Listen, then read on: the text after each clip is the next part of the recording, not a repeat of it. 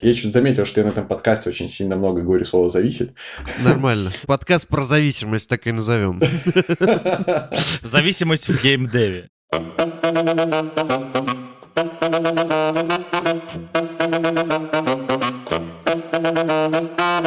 Всем привет, с вами подкаст «Серебряная чпуля». Сегодня у нас в записи Лева, Миша и... Слава. Привет. Слава, да, привет. Привет. Сегодня мы по домам записываемся, пандемийное время все еще. Сегодня мы поговорим про геймдев, про творчество, про технологии, и поэтому пригласили Славу. Слава очень крутой из одной очень известной компании, сейчас он про себя расскажет. Давай, слово тебе. Ой, так, неожиданно, хорошо. Ну, я Слава, я старший продюсер в компании CD Projekt Red, которую вы можете знать по франшизам Ведьмак и Киберпанк.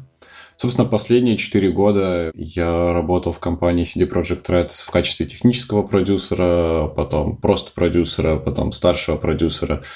До этого я еще четыре года работал в компании Wargaming, туда пришел QA лидом, вышел оттуда продюсером. Еще до этого я четыре года работал в компании eTransition, где, собственно, прошел путь от тестировщика до QA лида, слэш QA менеджера, ну, сложно сказать, как там было на самом-то деле. Подожди, ты по 4 года везде работаешь? Ну, такой паттерн получается, да. Так, так, так. Подозрительно, подозрительно для CD Project Red. Ну смотри, сейчас уже получается 4 года и 3 месяца, так что технически трэшхолд пройден. Отлично, Окей, отлично. окей. да. Нашим слушателям очень интересно сейчас получается путь от э, тестировщика и вот в CD Projekt. И сейчас половина народа такие. Слушай, ну я думаю, что вообще не все знают, что такое CD Projekt, ну, как название. Эта франшиза-то, наверное, на слуху. Вот. И вряд ли еще народ знает, что такое там вот продюсер, вот это все. Хотя наши ребята, которые вот из видео продакшена, могут Да. воспринимать эти слова как знакомые. Расскажи немного про то, чем ты занимаешься, про вот эту твою должность, возможно, там про эволюцию твоих должностей. Я очень рад, что я начал кей в свое время, потому что до того, как я работал в транзишене, я еще где-то год, может быть, чуть меньше занимался разработкой на Java. Тогда еще делал небольшие игрушечки и приложения на J2ME. Вот, тогда Мгм. еще был одним из первых, кто тестировал J2ME GL, это Game Library. Вот, но как так потом получилось, что Стив Джобс э, анонсировал App Store, и внезапно как-то количество заказов на Java-приложение стало очень резко уменьшаться, кушать очень сильно хотелось. Поэтому я пошел работать в аутсорсинговую компанию, где был стабильный доход. И, собственно, где получил навыки общения с людьми, понимание, как, в принципе, выглядит цикл разработки.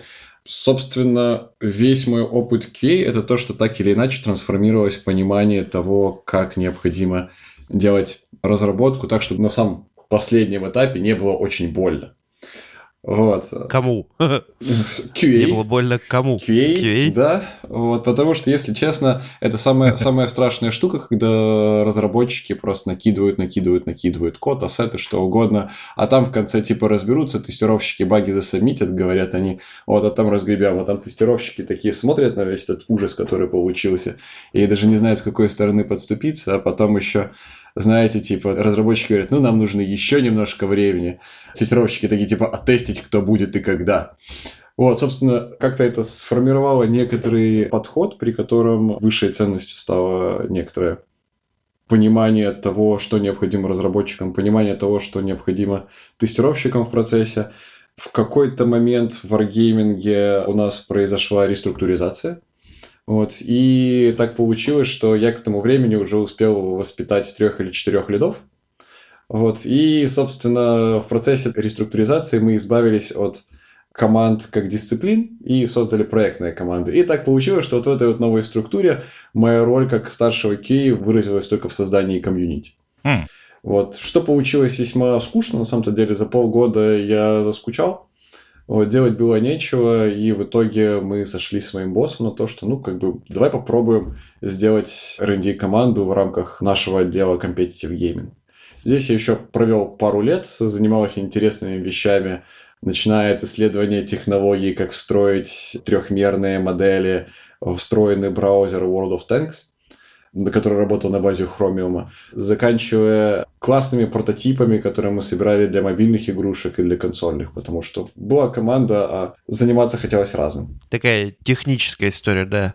Слушай, а что значит должен быть продюсер вообще? Вот я вот долго пытался О, сообразить. Вот здесь вот я уже сейчас перейду к самой мякотке, потому что вот весь этот вот путь, он каким-то образом предопределил, каким образом конкретно я буду работать как продюсер. Потому что, честно говоря, сейчас есть некоторая такая серьезная дихотомия в понимании того, чем занимается продюсер специфически между тем, как это видят на Западе, по сравнению с тем, как это видит у нас в странах Восточной Европы, бывшего СНГ.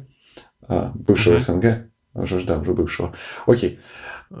Собственно, хорошо. Надеюсь, когда выйдет подкаст, это не случится пророчеством, знаешь, что там все развалится вообще. Хорошо, ну, собственно, хорошо. Есть разница между тем, как понимают на Западе и Востоке. В нашей среде чаще всего продюсер — это некоторый креативный двигатель, как правило, тот человек, который вырос из дизайна, который понимает, что нужно сделать. Это некоторый такой айтишный подход, где больше у продюсера функции продукт-менеджера, нежели проект-менеджера. В то же самое время на Западе ситуация, она зеркально противоположная, потому что там чаще всего игровые индустрии у них не было кризиса нулевых, ну, точнее он был, но он просто он не привел к созданию фри-то-плейной модели люди по-прежнему работают по тем же самым принципам, по которым работали раньше. Что означает, что большинство процессов унаследовано из кинематографа.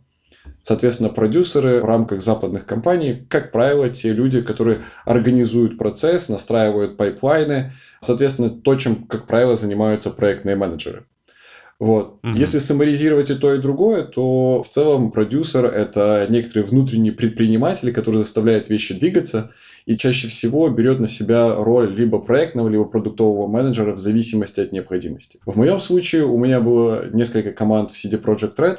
В некоторых из них я выступал непосредственно как project менеджер. Ну, например, если моя команда создает анимации, я, честно говоря, не могу профессионально оценить качество анимации. Я могу просто сказать, ну, здесь выглядит ок, здесь выглядит не. В то же самое время мой лид делает это прекрасно. Соответственно, я здесь занимаю позицию проектного менеджера.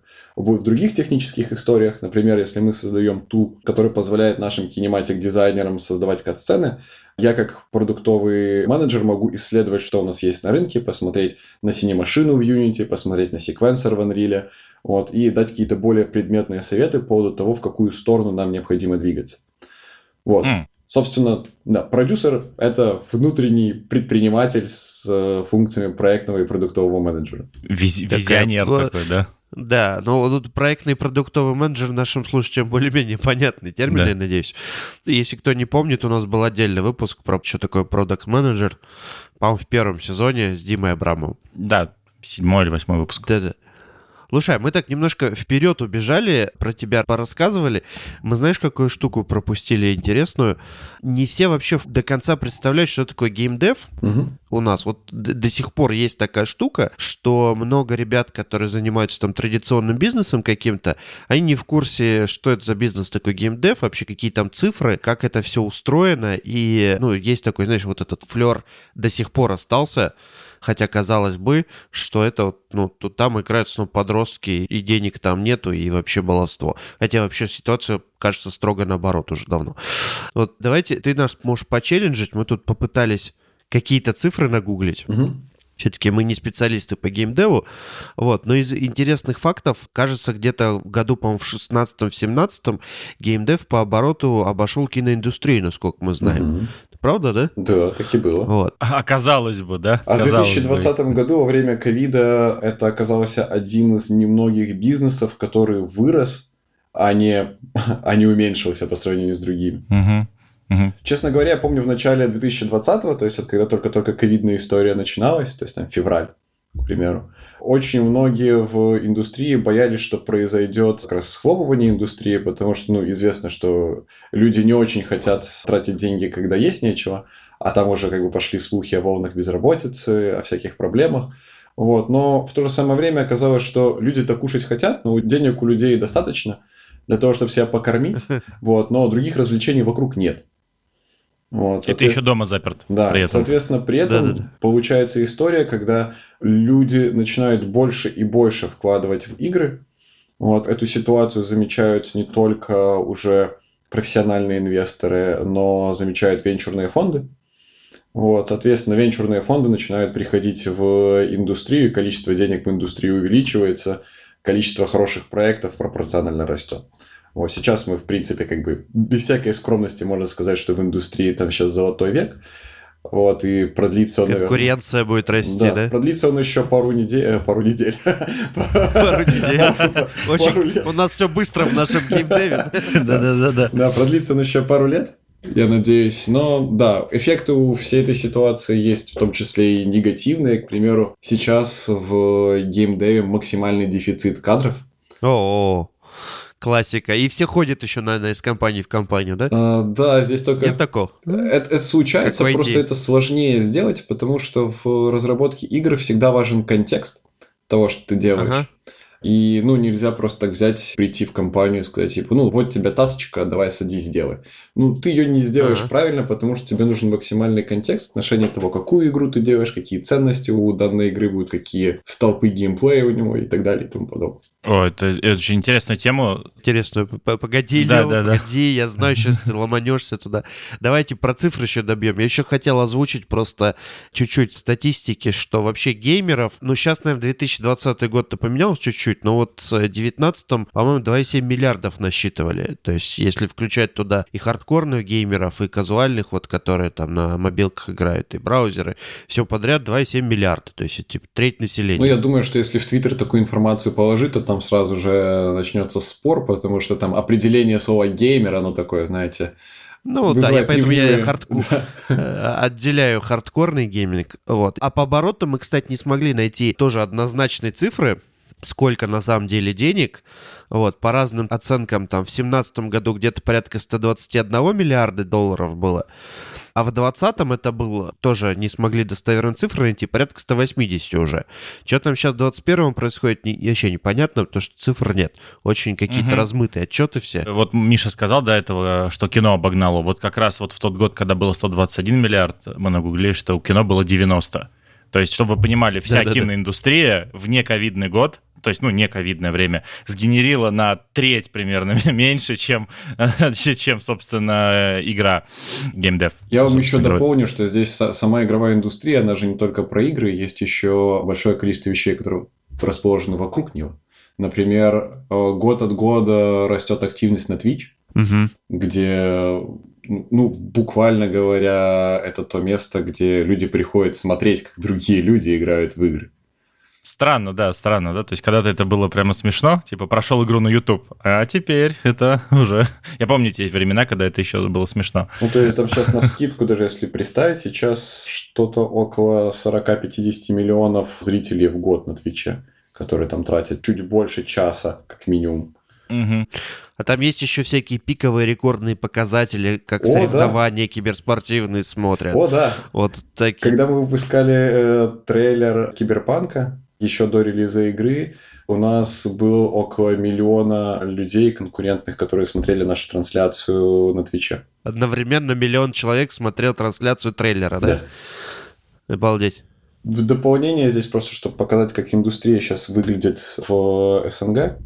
Я просто помню, что уже на протяжении нескольких там лет, начиная с нулевых, у нас там есть тот парадигму о том, что где AAA игры из э, России, Беларуси, Украины, у нас мало крутых mm-hmm. своих игр, потому что все мы делаем только free-to-play. Ну, то есть это отчасти правда. В то же самое время там free-to-play является одним из наиболее технически сложных проектов, потому что включает в себя не только разработку, но и очень хардкорное оперирование, монетизацию и очень серьезную работу с комьюнити. В то же самое время за последние три года при содействии компании Epic, в частности, конкурса Unreal Contest, сейчас все более и более mm-hmm. заметны проекты, которые разрабатываются непосредственно в Восточной Европе. Буквально сейчас можно зайти, ну, погуглить Unreal Dev Contest, вот, mm-hmm. зайти на сайт и увидеть там что-то около 100 плюс игр, из которых как минимум половина уже выглядит достойно, и я уверен, десяток из них так или иначе станет AA, если не AAA проектами в будущем. Неплохо, неплохо.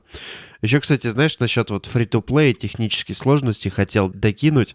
Коллеги из продуктовых компаний вообще часто ссылаются на геймдев в том плане, что в геймдеве, вот в, особенно во free-to-play, очень оптимизированы воронки, все системы удержания, ретеншена, там вот это все. Типа, хотите разобраться, как работает юнит-экономика, идите подсматривайте в игры. Там на этом уже съели много чего. Ну, такой высококонкурентный бизнес. Да, это абсолютная правда. Потому что, ну, фактически, вот сейчас, когда мы говорили про цифры, 175,5 миллиардов общего оборота, большинство этих денег, очевидно, лежит в мобилочках. Uh-huh, вот. И для того, чтобы оторвать себе маленький кусочек от этих денег, тебе необходимо очень сильно запариваться в user acquisition, уменьшать стоимость привлечения пользователя. Соответственно, большое количество специалистов по привлечению пользователей, по оптимизации конверсии, они действительно работают в игровой индустрии. Просто потому, что здесь есть деньги, их очень много. Не знаю, хорошая это новость или плохая для тех, кому нужны такие специалисты. Наверное, плохая, потому что нужно придумывать что-то, что привлечет переманит их оттуда к, в этот, знаешь, в банковский сектор, условно говоря. Я еще, кстати, насчет венчурной вот этой всей истории, что начали приходить венчурные деньги. Мы вот предыдущий выпуск записывали Дашу из Сколково, собственно, которая занимается тем, что обучает предпринимателей. Она как раз рассказывала, мы, то есть у нас был диалог на тему того, что в целом в мире венчурных денег стало огромное количество вообще. То есть просто много денег. И там очень интересный эффект, что денег настолько много, что проектов тоже становится гораздо больше, то есть порог входа ниже, потому что деньги пытаются пристроить куда-то. Вот. Она даже рассказывала, что иногда денег больше, чем тех, кому им дать. Ну, то есть, типа... Да, да, да. Да, да, приходят там... там ну, такие адекватных. Да, да, пять адекватных проектов, и сидят, э, собственно, люди такие, блин. Вот интересно, как это отразится на вот эту, на геймдев, ну, то есть качественные и некачественные продукты, потому что тоже конкуренция достаточно большая, а релизы, AAA-релизы, они же еще за внимание пользователей борются. То есть там аудитория-то ограниченная, сколько я понимаю, mm. количество. Смотрите, AAA, опять же, здесь я бы не хотел бы использовать термин AAA для того, чтобы хоть как-то определять okay. рынок, потому что AAA это очень сильно размытый термин. Потому что если ага. взять за основу его Оригинальную часть AAA обычно называли высокобюджетные фильмы, mm. у которых бюджет превышал там 50 миллионов и выше. А я могу сейчас ошибаться в конкретных цифрах, я просто пытаюсь передать суть. Вот, соответственно, вы, наверное, слышали термин там фильм категории Б. Да? Угу, конечно. Да-да-да. Ну, просто была градация AAA, 2AA, B. То есть B это то, что не выходит в прокат, выходит сразу на видео. Вот, соответственно, этот термин в какое-то время был унаследован в игровой индустрии но с течением времени он каким-то образом мутировал в то, что AAA называют непосредственно игры с высоким уровнем кинематографии, с большим количеством денег вложенных в них и с очень дорогим маркетингом. Ну, в основном направлены на масс-маркет.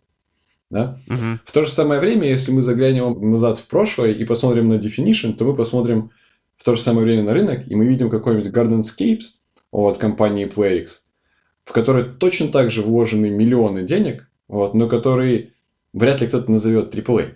Mm, все, вот. то есть типа, это круг замкнулся, для, все, да. нету этого. Для, для непосвященных это что, это какая-то мобилочка? Да, это да? мобилочка, в, в основе которой лежит в основном матч 3 механика.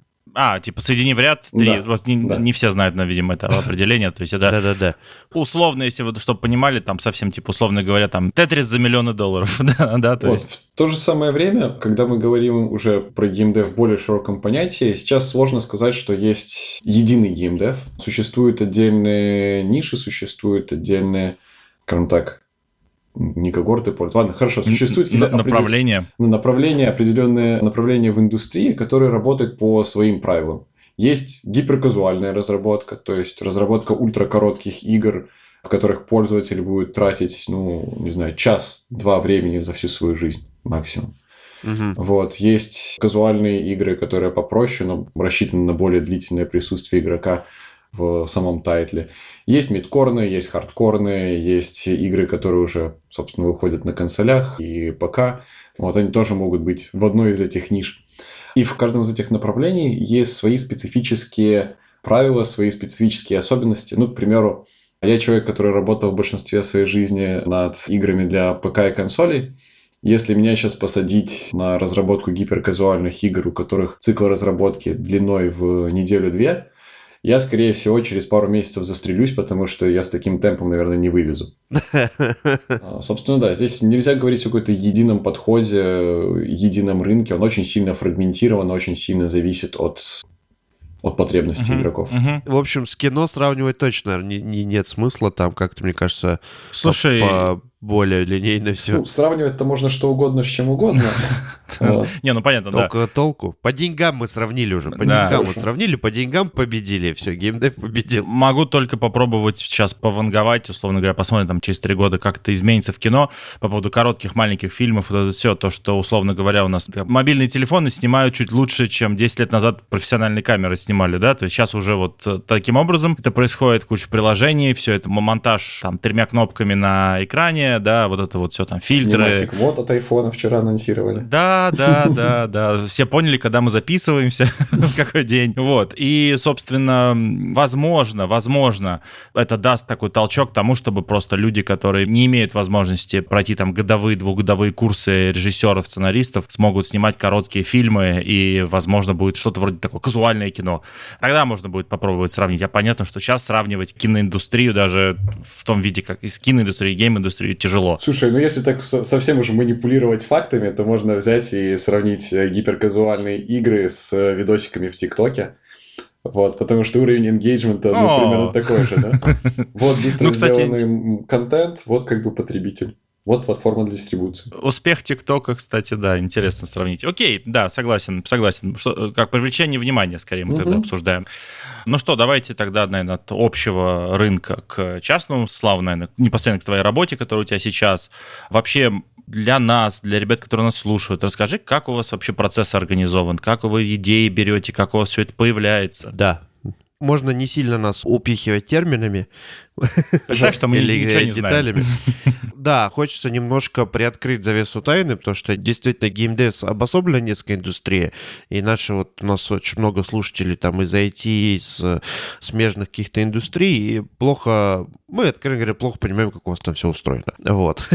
Поэтому нам на таком обывательском уровне достаточно будет. Хорошо, я попробую не про CD Projekt Red непосредственно пытаться охватить, как в индустрии да, работает, да, да. потому что каждая отдельная компания имеет э, очень много своих э, специализированных пайплайнов, которые могут кардинально отличаться от того, как делают другие. Давайте так, начнем с самого главного.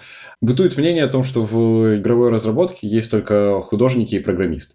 Да, есть еще геймдизайнеры, которые что-то вроде бизнес-аналитика. Вот. Ага. Такое имело смысл, наверное, лет 10-15 назад. Сейчас же в мире и на рынке большое количество движков, которые позволяют привлечь к разработке большее количество креативных талантов, которые не обременены техническими знаниями.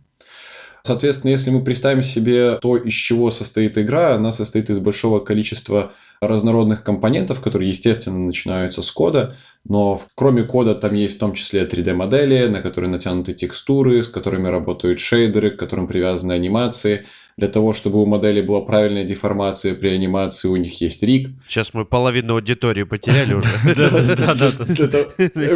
Я быстро закончу. Для того, чтобы это все выглядело красиво, нам еще нужно прилепить постэффекты, искры и прочее. Чтобы все локации выглядели более-менее правдоподобными, нам еще нужно поставить у них правильный свет. И очень часто в больших компаниях за каждыми отдельными кусочками стоит какой-то отдельный специалист. В то же самое время в компаниях поменьше всякого рода функции могут быть делегированы какому-то одному конкретному человеку. Вот. Так или иначе, в зависимости от того, насколько большая компания, в зависимости от того, какой проект они разрабатывают, композиция этих людей может быть разной. Смысл остается один и тот же. В начале любой разработки лежит конкретная ключевая идея. Чаще всего ее можно описать каким-нибудь броским выражением или двумя. Ну, к примеру, не хочу про свои проекты, какой-нибудь другой сейчас возьмем.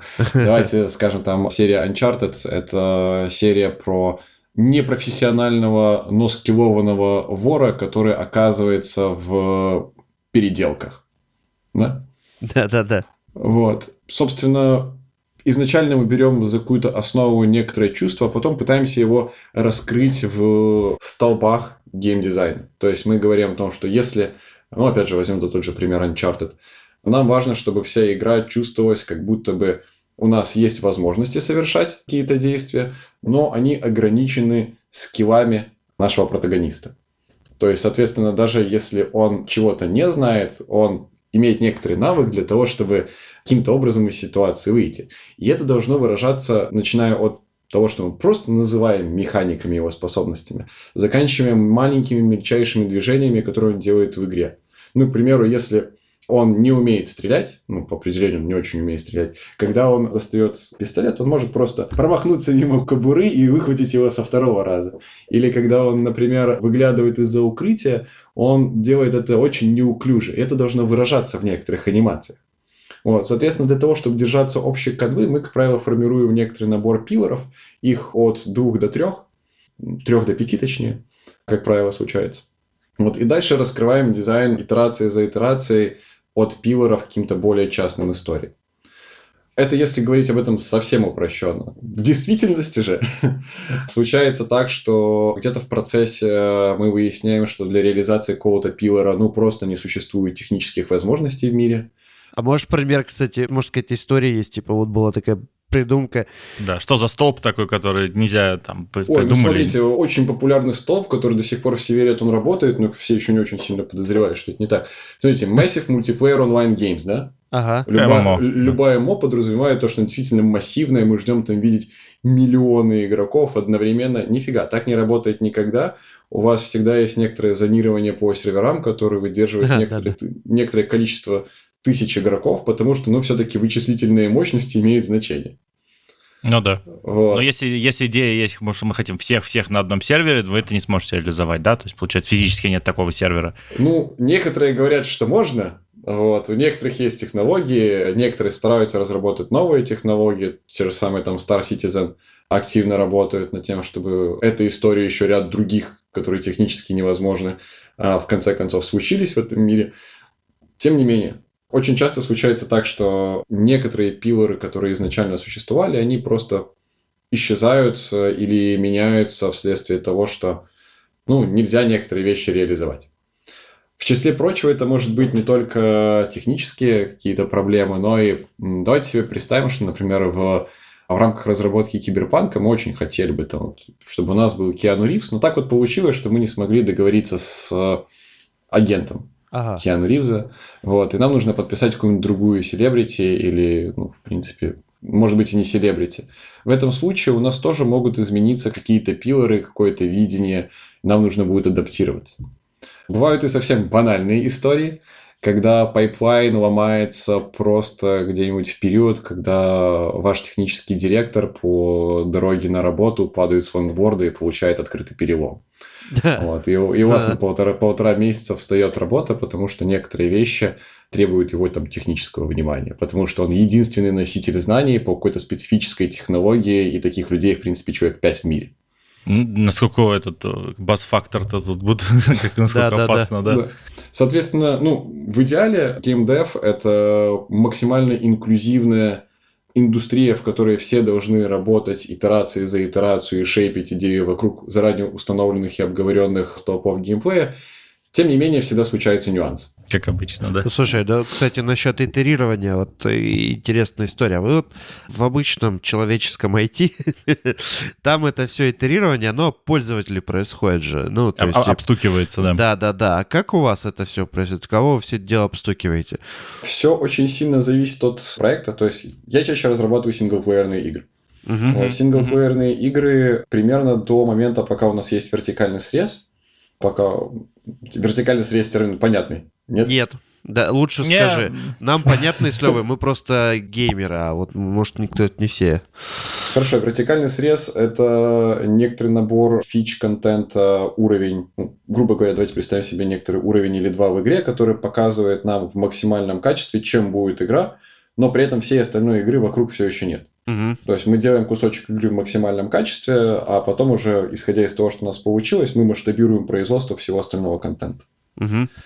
Вот. Ну, при этом мы понимаем о том, что к этому моменту у нас уже закончен препродакшн, то есть мы знаем, про что будет игра, мы знаем, что у нее будет внутри, кроме того, что есть в вертикальном срезе. Мы примерно представляем, сколько нам нужно денег потратить на войсоверы, на озвучку. музыку и прочее, на, на, на озвучку, музыку и прочие вещи. До момента вертикального среза, как правило, это либо обсуждение внутри команды и принятие решений, которые, собственно, ограничены заранее согласованными, собственно, пилорами, дизайн values и прочими всякими вещами, которые просто буквально записаны. Мы делаем так, мы не делаем иначе. Либо, что случается чаще, это соответствие ожиданиям директора, продукт-оунера, кто угодно, кто является конечным стейкхолдером для данной игры. Так происходит до вертикального среза. После вертикального среза, учитывая то, что у нас уже на руках есть более-менее готовый продукт, мы можем формировать фокус-группы, собирать с людей фидбэк, проводить э, какие-то закрытые тесты для того, чтобы примерно понимать, двигаемся ли мы в правильную сторону или нет. Угу. Если мы разрабатываем мультиплеерную игру, у нас появляется еще один дополнительный перк, потому что в какой-то момент времени мы можем объявить закрытый бета-тест, Ага. Набрать, набрать людей, проверить, как у нас все работает, не падает ли у нас сервера в процессе, не появляются ли странные глюки, которые не видели раньше без нагрузки. Вот, угу. соответственно, потом можем пройти процесс открытого бета-теста и в конце концов запустить игру. Забавный факт заключается в том, что когда я пришел в компанию Wargaming в 2012 году, кажется, да, игра все еще была в бета-тесте. И релизнута она была, если мне не изменяет память, в 2015 или 2016. Да-да-да, бывают Но такие нормально истории. тогда, да, у нас вот из последнего, что приходит в в мозг это в русском сегменте это Escape from Tarkov, который, да, по-моему, да, уже и так можно играть уже просто раз какое-то время они сервера все данные удаляют и заново всех заполняют. И все рады. и все самое главное рады. То есть игра еще даже близко не готова, ну, в плане размеров и обещаний, но ну, и деньги зарабатываются. Нормально люди играют. просто люди играют, и все. Слушай, а чуть-чуть, может быть, заденем тогда. А в сингле-то, получается, только фокус-группа, у которых там подписано куча-куча всяких документов, или это внутренние сотрудники просто из другого направления, которые не видели ваш проект? Существуют разные способы. То есть, ну, uh-huh. есть Friends and Family тесты. Очевидно, что их проще использовать для того, чтобы инфа никуда не утекла. Существуют способы для студий и для издателей поменьше, чем CD Projekt Red. Существуют способы, к примеру, выкладывать альфу. К примеру, компания Tiny Build очень любит бесплатно раздавать свои альфы для того, чтобы посмотреть, насколько игра интересна игрокам в первую очередь. Вот, и какой фидбэк они получают от нее. Ну, собственно, способов очень много, и они все на самом деле зависят. Я чуть заметил, что я на этом подкасте очень сильно много говорю слово «зависит». Нормально. Нормально. Подкаст про зависимость так и назовем. Зависимость в геймдеве. И все. И разлетится. В общем, в зависимости от потребностей бизнеса, в зависимости от того, какую конкретную игру делает студия или команда, можно использовать разные способы. Самый Слушай, простой из них закрытые тесты, самый сложный это открытый онлайн-тест. А вот еще все-таки один вопрос задам. Вот, например, в стартапах, в классических айтишных, есть вот это пивотирование. Пивот, пивот, там, повернулись. У вас вообще вот в геймдеве эта штука насколько часто происходит с проектами? Частенько это происходит со студиями. То есть я знаю пару студий, в которых ребята разрабатывали одну игру, потом запустили ее, посмотрели метрики по тестам, поняли, что тащить дальше не имеет смысла. Вот, запивотились на другой проект. Там, пошли к инвесторам, взяли дополнительных денег, сделали пивот на другой проект, сменили сеттинг, сменили часть механик, пробуют что-то другое. Вот. Но это чаще всего история для состоявшихся команд, угу. потому что в стартаперской части геймдева чаще всего есть команды, которые пробуют что-то, если у них получилось, они тащат дальше. Если у них не получилось, они полураспадаются, полусобираются, начинают другой проект, но чаще всего с нуля. Ну, то есть у них одна попытка обычно, они, если не получилось, то они просто расходятся по другим студиям, да? Это наиболее частая история, но не единственный вариант, потому что, ну, в числе прочего, я могу привести свой пример. Мы пока работали в Wargaming, с друзьями пытались строить мобильную студию параллельно с надеждой mm-hmm. на то, что там потом мы будем делать классные игры для консолей и ПК. Вот. Мы попробовали это делать пару лет, запустили полтора продукта, он, естественно, там потонул в сторах. Тем не менее, Я ушел в CD Projekt Red и спустя пару лет снова воссоединился с ребятами, с большой частью из них, для того, чтобы поработать на сайт-проекте уже действительно над экшен-адвенчурой, которую мы делали на Unreal. Uh-huh. Вот. Соответственно, моя история о том, что стартапы распадаются, они я бы назвал это полураспадом, да? Потому что чаще всего люди, которые работают над одной игрой, у них появляется некоторое понимание друг друга, у них появляется некоторый там общий вижен, общее направление того, что они хотят делать. И чаще всего те люди, которые делают вместе игры, они продолжают делать игры вместе, потому что существенные ресурсы на вот эту вот притирку уже потрачены. Угу. Ну, как везде, да. Интересный, да, момент, что... Ну, ну по сути, да, это венчурные капиталисты будут ценить эту историю, потому что они любят команды покупать. Значит, команда очень ценится. Слушай, а еще, знаешь, немножко в сторону, в другую. То есть мы сейчас вот поговорили немножко про то, как итерирование устроено, там, обратная связь. Прям прикольно интересно. Вообще не так, как там, например, в, не знаю, в мобильных приложениях, там, в интернет-проектах каких-то. Еще такая есть э, история, что, ну, тоже мало кто знает, что на самом деле над крупными играми могут работать тысячи человек, сотни, там, десятки сотен. Что это не там не 20, Команд, 30, да. 40 человек, да, вот как ты говоришь, небольшая студия, там, не знаю, 10-15 человек, а это вот огромная толпа людей, там сотни подрядчиков, еще что-то такое. Как вот эта вот вся махина работает вообще? То есть что там внутри чуть-чуть под капотом? Я здесь даже скажу, это не только история для больших проектов, это угу. сейчас уже становится история для маленьких проектов. Сейчас все чаще и чаще формируются команды из 8-12 человек в коре, иногда даже меньше, а все остальные вещи, которые им нужны, они аутсорсят. Угу. Если сейчас открыть кредиты в любой более-менее популярной инди-игре на Стиме, можно заметить, что там, скорее всего, будет не там, 10 человек написано, а там 20-50. Угу. Вот, соответственно, ну, во-первых, нам нужно понимать, что некоторые вещи, которые умеют делать какие-то люди, умеют делать только они. Например, если есть человек, который хорошо умеет делать эффекты перетекания воды, он специалист по шейдерам, связанным с водой, то получить его себе в команду, его работу бесценно. Но этот человек доступен месяц, следующий февраль к примеру. Вот. И мы его берем, да, мы его берем в работу, мы берем результаты его работы, мы учимся их использовать, мы их настраиваем, вот, мы указываем его в титрах. Это вот на маленьком масштабе. Если же мы говорим о больших проектах из разряда киберпанка или танков, в этом случае у нас, как правило, есть внутренняя команда, которая занимается ключевой разработкой. То есть, если мы, к примеру, делаем персонажей то у нас есть художники, которые прорабатывают то, как должен выглядеть персонаж от начала и до конца, прорабатывают его концепты, прорабатывают весь его backstory, прорабатывают его внешний вид, в то же самое время отдавая на аутсорс большое количество моделей, которые связаны с этим персонажем, но не определяют его. К примеру, сделайте нам классный пистолет, который будет выглядеть примерно вот так. Угу. Сделайте нам портупею для него, который будет сделан из кожаного материала, вот такого определенного цвета, может изгибаться вот в этой, вот в этой, вот в этой точке. Соответственно, те вещи, которые аутсорсятся, это, как правило, те вещи, которые ключевая команда может сделать самостоятельно, но просто не обладает необходимым временем для того, чтобы это завершить. Ну, то есть они могут это описать, это довольно, получается, не супер такая виженовая вещь, то есть это не супер какая-то там, получается, творческая вещь, то есть они могут описать это словами. Не просто мы там чувствуем, что это должно, там, протупея должна, там, или кабура должна вызывать ужас.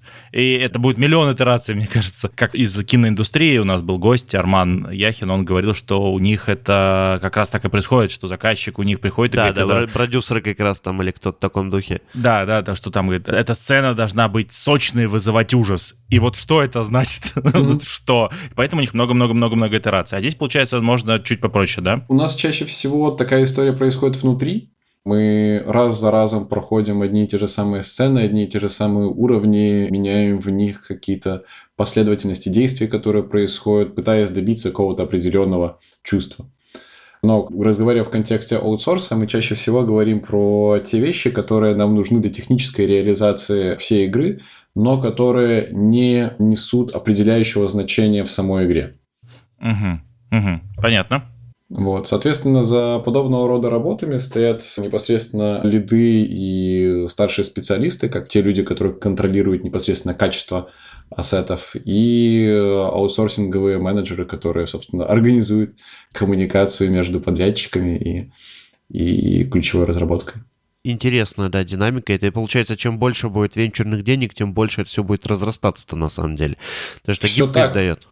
Оно работает даже в обратную сторону, потому что в начале 2020 года, когда, опять же, начался ковид, главным потребителем у FX-студий, собственно, у студий постпродакшена, были киношники. Вот из-за того, что в 2020 с кино стало плоховато, а в гейминге, наоборот, все стало хорошо, очень многие студии постпродакшена внезапно начали разрабатывать свои игры. И я должен отметить, что у них получается очень клево, потому что это те люди, которые как раз умеют собирать красивую, сочную сцену, Ага. а люди в большинстве случаев, они все-таки визуалы и покупают игры за то, как они выглядят. Ну, ну Да-да-да. да, очень там мало кто продирается. Слушай, вот мы как раз задели этот момент. э, Ковид, ура! Да, да, да, да. Выпуск без ковида, там выпуск без описания ковидов ноль. Все опять. Слушай, у нас был в гостях Арман, который рассказал, как это все вот на киноиндустрию Да, повлияло. у них, на- у них все просто было. У них просто производство А, вста- встало, да. У них встало производство, потому что, ну, понятно, кино, оно требует физического присутствия. То есть там съемочная бригада и так далее. Вот. Непонятно, как прокатывать, непонятно, что делать, непонятно. В общем, все непонятно, да, поэтому все Да, встало. ну прокатывают сейчас, вот экспериментируют с э, стримингом. Вот, а у вас что произошло? Вот в индустрии, не обязательно в CD Projekt в целом. Как повлиял вообще? Ну, я, кажется, упоминал. У нас 2020 стал одним из лучших годов из-за Не, вот, вот знаешь, про то, что вы же наверняка ушли все на удаленку вот до этого. Да. Хорошо, в этом плане, да, смотрите, как бы, во-первых, я не могу сказать, что очень сильно пострадало производство. Был Мгм. переходный момент, когда мы действительно не знали, что делать, но у нас в компании мы очень быстро переорганизовались и стали общаться даже больше, чем а, раньше. Наверное, скорее это для нас профит, скорее всего, был в том, что мы работали в трех разных студиях. Одна в Варшаве, одна во Вроцлаве, одна в Кракове. А, Но когда мы, собственно, начали работать на удаленке, все оказались в одной лодке. Вот, у всех одинаковые проблемы, потому что нужно как-то разговаривать. Соответственно, культура взаимодействия в мессенджерах и активность в онлайн-встречах, она резко повысилась.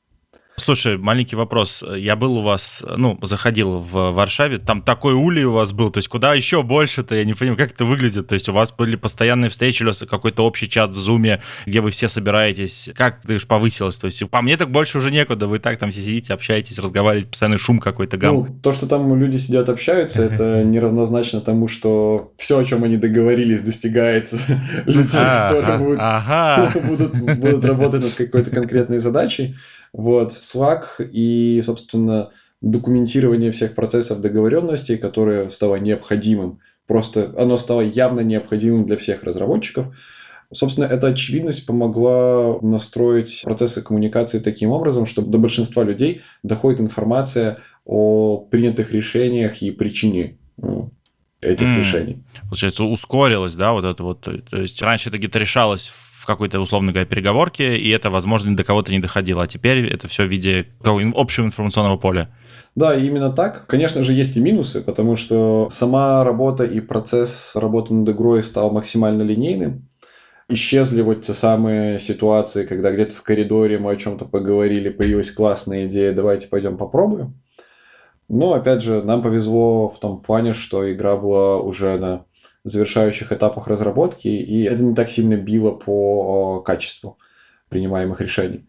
В то же самое время, когда мы сейчас говорим о играх, которые находятся на ранней стадии разработки, ну, в игровой индустрии есть такая фаза, которая называется препродакшн. Мгм. Мгм. Собственно, когда мы прорабатываем максимально концепцию того, чем будет игра, стараемся сформировать сценарий, сформировать образы персонажей, локаций. Собственно, перед тем, как бросить туда вот 100-200 разработчиков, чтобы сделать это настоящей игрой. Вот, собственно, процесс препродакшена при удаленке проходит хуже. Потому Мгм. что, очевидно, тебе ничего не заменит общее присутствие в одной комнате, когда у вас есть рядом whiteboard, и вы можете на нем писать, рисовать, и, ну, не знаю, морды друг другу набить в процессе, если о чем-то не согласны. Помириться и придумать в итоге, да? Типа, Именно так. встречу, да, да, Да-да-да. да. Да. Собственно, у ковида получилось и позитивный, и негативный импакт. Как будут развиваться события, я не знаю. Мы пока еще до конца года решили оставаться в гибридном режиме. Кто хочет, ходит в офис, кто не хочет, работает из дома. Большинство, кстати, так э, и в IT-индустрии гибрид. Такой, знаешь, добровольная штука. Многие, кстати, команды делают там типа день в офисе какой-нибудь. Вот как раз, чтобы так за вайтбордами посидеть. Накопившиеся какие-то, да, креатив. Да, что-то пообсуждать. Слушай, еще немножечко по такой закрывающая штука, наверное, хотел спросить. То есть в моем понимании тоже, и ты говорил, так и есть, геймдев несколько закрытая индустрия, потому что туда очень тяжело попасть, из-за того, что нужен прям большое понимание контекста этого. У вас вообще насколько часто люди из других индустрий приходят в геймдев? Я, наверное, где-то был косноязычным, потому что я имею в виду, что сложно переходить из одного контекста в другой контекст. Ага. Вот, но в IT в индустрии, ну, сейчас, по крайней мере, это не такая большая сложность. Вот, потому что в самой индустрии, кроме вот этой вот креативной части и высоко хардкорной технической части, ну, грубо говоря, я сейчас, если я ищу программистов, мне нужны сишники. Вот. И, как правило, сишники, которые специализированы, например, в рендеринг-системах или анимационных системах. Вот, а это подразумевает автоматические знания специфических областей математики вот, и буквально способности перемножать матрицы в голове. Вот. В то же самое время, кроме таких суперкрутых специальностей, мы всегда ищем людей, которые умеют грамотно писать, потому что нам нужны сценаристы, нам нужны люди, которые будут писать тонны текста.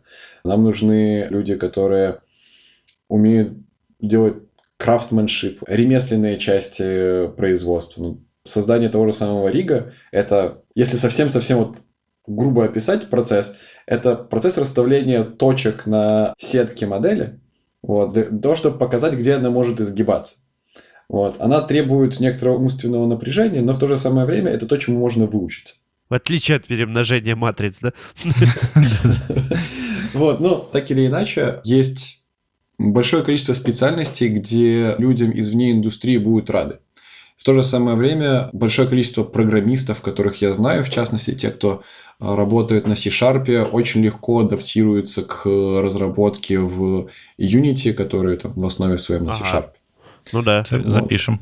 Это Лева, как бывший дотнетчик, да, оживился. Вот. И опять же, да, те люди, которых активно раньше на моей памяти называли бизнес-аналитиками, очень часто так или иначе начинают называть геймдизайнерами, потому что люди после записывания за директорами, стейкхолдерами, ну, кто угодно, кто принимает решение, уже начинают самостоятельно думать, почему нужно делать так или иначе. И оказывается, что большое количество задач, которые раньше сваливались на голову директора или любого лица, принимающего решение, теперь может выполнять бизнес-аналитик, которого переименовали в гейм-дизайнера, потому что он научился понимать, что нужно делать.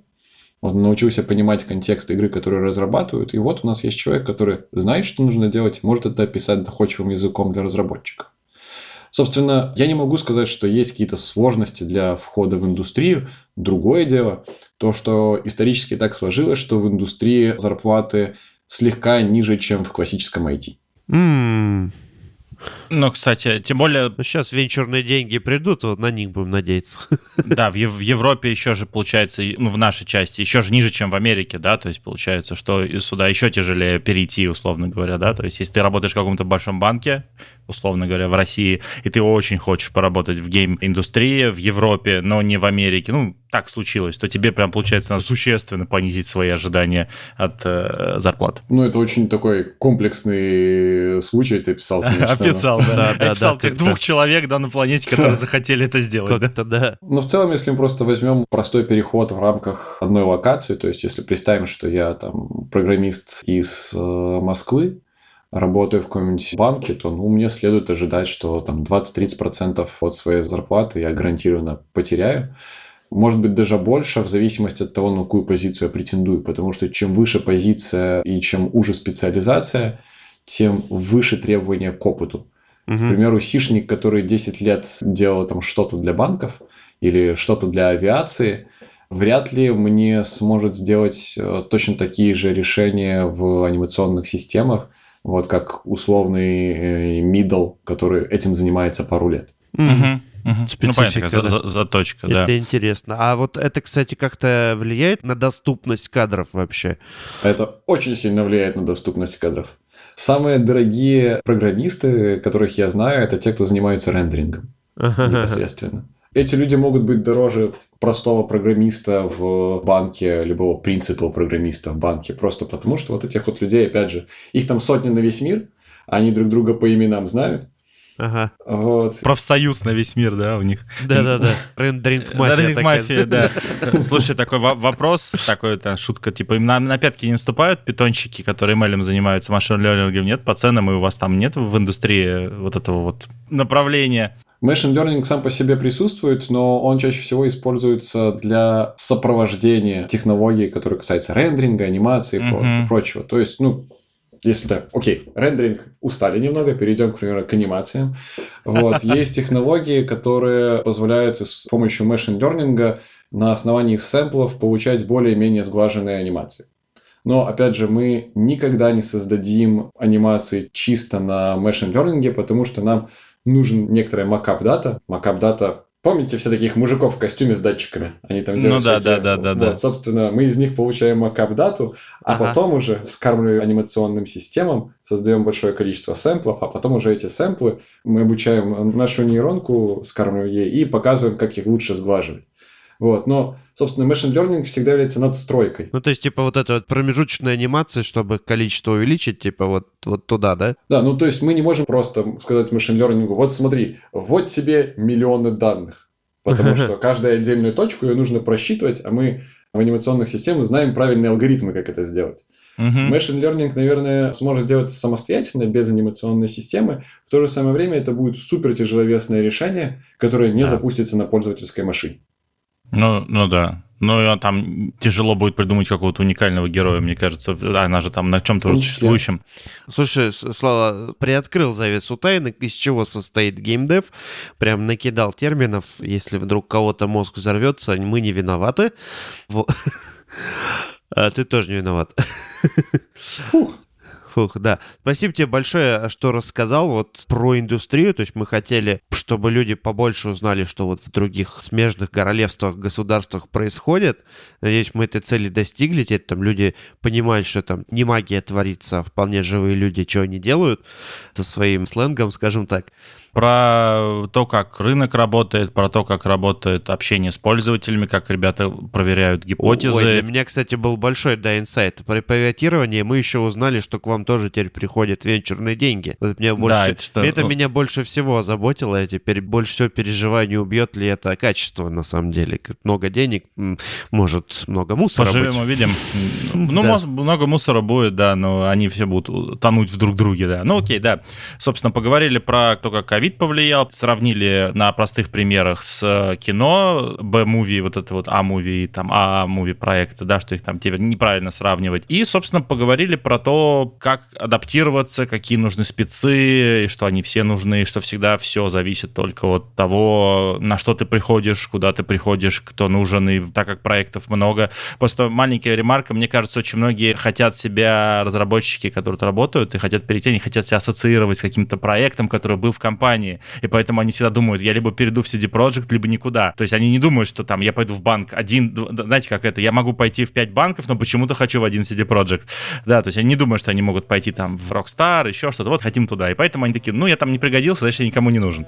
Вот это, вот, вот, ребят, так не думайте, в принципе, наверное, если хотите в геймдев, то компаний много, тем более, видите, венчурные деньги, можете вообще свое открыть, попробовать с друзьями. Наверное, на этом все. Квалифицированными, надеюсь, друзья. С хорошими друзьями. Ну и да, будете делать пайвот. э, Будете делать три в ряд и тетрис в итоге. Ха-ха-ха. Ну что, тогда, наверное, будем прощаться, завершать уже. Слава огромное тебе спасибо, что в свой отпуск, получается, ты записался с нами. Мы очень рады. Спасибо, что позвали. Было интересно. Да, круто будет выпуститься и всем-всем-всем разослать. Все, всем пока. Да-да-да, всем пока. Все. Пока-пока.